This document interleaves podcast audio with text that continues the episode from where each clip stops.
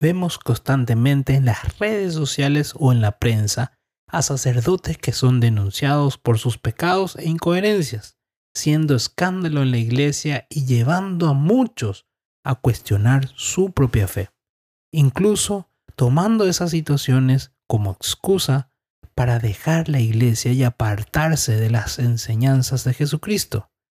Por eso hoy quiero interpelarte en tus creencias e invitarte a descubrir por qué la gracia de Dios actúa hasta a través de los sacerdotes pecadores e incoherentes. Cultura de la muerte, ideología de género, mundo sin Dios, laicismo radical, fe de cajón. Eso y muchas cosas más el mundo presiona en instaurar. Esto no significa que como cristianos no podamos vivir en la sociedad moderna nuestra fe de forma viva y eficaz. Desde mi formación como laico, hijo de Dios, esposo, padre y evangelizador, quiero compartirte mis experiencias y así descubrir cómo vivir nuestra fe en las actividades más cotidianas de la vida. No estamos llamados a callar, pues el Evangelio nos recuerda, si estos callan, gritarán, las, piedras. las piedras. Sean bienvenidos al podcast Gritarán las Piedras por su hermano y servidor Zacarías Jiménez. Es un gusto y una bendición estar de nuevo compartiendo con todos ustedes un tema más. Hoy entramos a hablar de un tema bastante polémico, los sacerdotes incoherentes y pecadores. Algo que constantemente en estos últimos tiempos se ha visto con mayor énfasis, resaltando sus pecados y sus incoherencias, las cosas realmente que son apartadas de la fe. Incluso muchos usan eso como una crítica a la iglesia, ¿verdad? ¿Cómo ustedes van a enseñar sobre qué es vivir bien si ustedes viven de esta forma? Vemos que constantemente se bombardea anunciando a aquellos que han fallado. No vemos o vemos muy poco que a veces a los sacerdotes buenos se les está publicando. Incluso esto, esta situación genera muchísimos daños en las cuestiones de fe.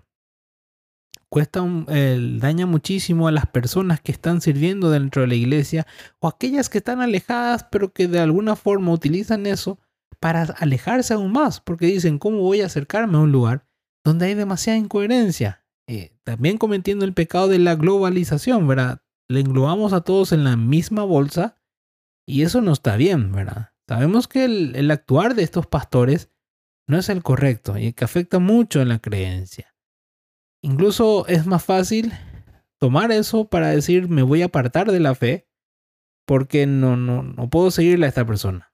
Pero hoy quiero, a través de lo que vamos a estar hablando, interpelar tu fe y que puedas descubrir realmente tu fe a través de esos pecadores, de esos miembros. Porque Dios actúa con gracia a través incluso de los pecadores e incoherentes.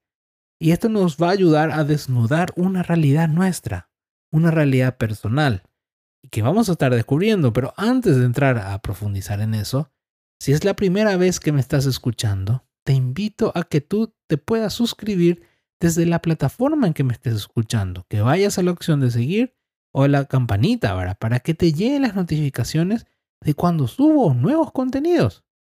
Puedes eh, hacerlo a través de Spotify, Google Podcast, Amazon Music o.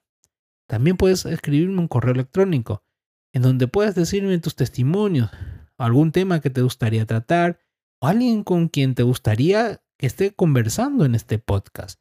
Lo puedes hacer en gritarán. También síguenos en las redes sociales, nos vas a encontrar en Instagram como gritarán las piedras o arroba gritarán las piedras pi.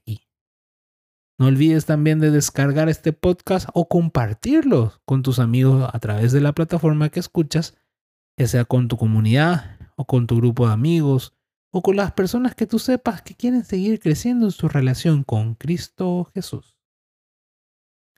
Entramos a, hablar un poquito de esta realidad ahora.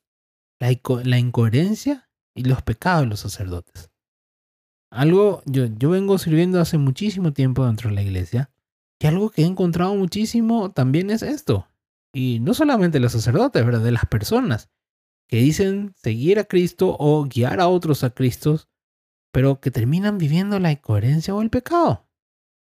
de repente termina siendo más doloroso cuando el sacerdote, el obispo, es aquel que realiza la incoherencia porque se supone que ellos son aquellos pastores que guían nuestra fe. Son aquellos que nos están dando la dirección, nos están dando la motivación para caminar en santidad. Son aquellos que son custodios del Señor. Entonces terminan generando realmente cuando ellos se equivocan o cuando ellos fallan, y sobre todo cuando hacen mucho daño, terminan dañando a toda la feligresía. En muchos de estos casos ha producido que las, iglesias se terminen casi vaciando, porque la gente dice, yo cómo voy a estar aquí, siendo que él es incoherente. Él tenía un carisma maravilloso, sabía predicar, servía a los pobres, pero terminó fallando. Terminó siendo incoherente. Terminó siendo un pecador más.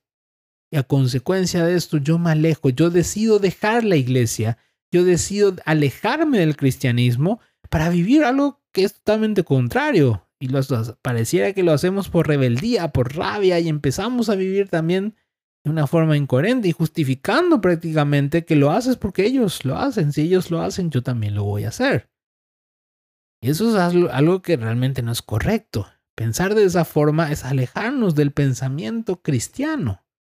Es alejarnos de la verdad. Termina siendo a veces incluso una excusa nada más para alejarnos de lo que el Señor nos propone. Hay personas que al final terminan recorriendo iglesias buscando aquellas personas que son modelos, ¿verdad? Yo me voy a tal iglesia porque el sacerdote predica muy bien, porque acompaña a la iglesia. Yo me voy a la iglesia porque este sacerdote realmente predica bonito. Oh, mi hermano, vamos a no solamente hablar del sacerdote. A veces el líder del grupo, de la comunidad, del movimiento es predica muy bien ¿eh? y está hace muchos años, hace 20 años que sirve, entonces yo voy por él. Y termino decepcionado. Termino encontrando que son incoherentes, que son pecadores, y a veces son muy buenos pecadores, porque se inspiran para hacer pecados, que a veces dice cómo rayos lo hizo. Pero tengo una noticia, una gran verdad, mi querido hermano, ante esta situación. Ante toda esta incoherencia que la iglesia saca, toda esta inmundicia que saca la prensa, perdón, y las redes sociales, yo te quiero decir una verdad. Y que se encuentra en Romanos 3:23. La palabra de Dios dice, pues todos pecaron y están lejos de la presencia salvadora del Señor. Todos pecamos. Todos somos pecadores. Todos caemos en la incoherencia por la debilidad que hay en nuestra vida. Por la concupiscencia, decía San Pablo por esa inclinación que tenemos hacia el mal. Recuerden lo que decía San Pablo, no hago el bien que yo quiero, sino el mal que no quiero. Los sacerdotes, mis queridos hermanos, son seres humanos que tienen las mismas debilidades, las mismas tentaciones que nosotros, ya sea el dinero, ya sea el placer, ya sea la mentira, ya sean otras situaciones también que, que dañan nuestra fe que dañan a las personas que van de repente a esa iglesia. Pero tienes que entender algo. Todos somos pecadores. Vas a encontrar muchísima, muchísima incoherencia dentro de la iglesia. Ese es un motivo para dejarla. Ese es un motivo para decir, no, yo, yo, yo me salgo de aquí porque estas personas no son coherentes. Estas personas hablan y no hacen nada. Pero aquí precisamente, en este punto, yo te quiero invitar a que tú puedas empezar a reflexionar, que tú puedas descubrir que a, pesar de estas situaciones, Dios da gracias inigualables a través de esos pecadores y esos incoherentes. Y vas a decir, ¿cómo puede ser posible? Y precisamente porque eso es la gracia, ¿verdad? Por eso hoy quiero hablarte de cuatro gracias que tú puedes recibir ante esta situación. Si tú en tu vida pastoral, en tu comunidad, has vivido o vives a través de un sacerdote, o sea, vives y ves a un sacerdote que es incoherente, que es pecador, que ha caído, que ha dañado muchísimo, eso es buenísimo. De repente capaz te asuste, ¿cómo que es buenísimo que el sacerdote haya fallado, haya terminado con una mujer, haya estafado a la comunidad? ¿Cómo me puedes decir que eso es bueno? ¿Cómo me puedes decir que Dios quiere eso. Y no es que Dios lo quiera. Dios da la libertad, permite muchas cosas. Él no interviene porque nos da la libertad. Pero a través de, de la oscuridad, Dios saca muchísima luz. A través de lo, del pecado, Dios actúa con gracias inigualables. Por eso hoy quiero que tú puedas reflexionar e interpelar tu fe y descubrir realmente estas gracias, que también va a desnudar tu propia realidad. ¿Y dónde estás mirando, mi querido hermano, mi querida hermana? Y la primera gracia que te quiero, eh, que quiero que tú descubras es que a través de estas situaciones, de estos pecadores, de estos sacerdotes que se han equivocado, que han, que han hecho abusos de las personas, descubres la fragilidad del hombre. Descubres, como dijimos hace rato, que somos pecadores, que los hombres fallan, que no existen hombres perfectos. Y tienes que entender que el santo no es que sea perfecto. El santo busca la perfección en Dios. Esa es la diferencia. Y porque busca la perfección de Dios, constantemente busca salir de la situación del pecado. Lucha tanto que con la gracia de Dios, descubriendo su fragilidad, tú, si tú lees la vida de cualquier santo, en ningún momento ellos dicen, qué bueno soy, qué buena reflexión yo tengo. Hay algo que caracteriza a todos y cada uno de los santos que ha habido en toda nuestra historia, que han dicho, yo soy pecador, yo soy un gusano, yo soy poca cosa. San Pablo, el gran San Pablo, constantemente decía, yo soy pecador, yo soy como un aborto, soy como un desecho, pero un desecho que en esa fragilidad descubre a ese Dios. Cuando encontramos todas estas situaciones, solamente descubrimos que somos débiles, que somos débiles, que no tenemos la fuerza suficiente para caminar en coherencia, para hacer brillar la luz de Cristo, no tenemos la fuerza necesaria y pretender poner en esa posición a los líderes de nuestra iglesia es salirse lo que realmente el mismo Jesús enseña.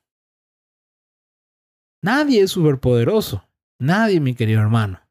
No estoy queriendo decir que con eso justifiquemos esos pecados, sino que entendamos que en esa, misma fragilidad lo tengo yo. La misma fragilidad yo la tengo. Y precisamente aquí viene la segunda gracia que te ayuda a descubrir todo esto. Es que aprendes que debes, debes de vivir de la gracia y no de las apariencias. Cuando descubrimos que somos débiles, cuando descubres que tu hermano, que tu pastor es débil, ¿qué te queda?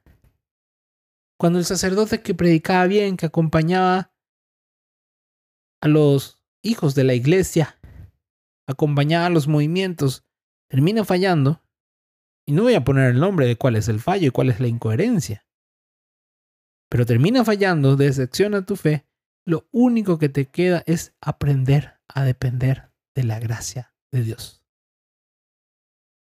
Cuando ya no puedes depender de lo para que tu fe esté motivada de lo que el sacerdote hace o dice, solamente te queda depender de la gracia. Cuando ya todo es débil, lo único que te toca decir es, Señor, aquí estoy. Aquí me tienes. ¿Recuerdan aquel momento en que San Pablo se estaba quejando por un aguijón en la carne, dice la palabra en el hecho de los apóstoles? Pero no es en el hecho de los apóstoles, pero ¿se acuerdan la situación de San Pablo?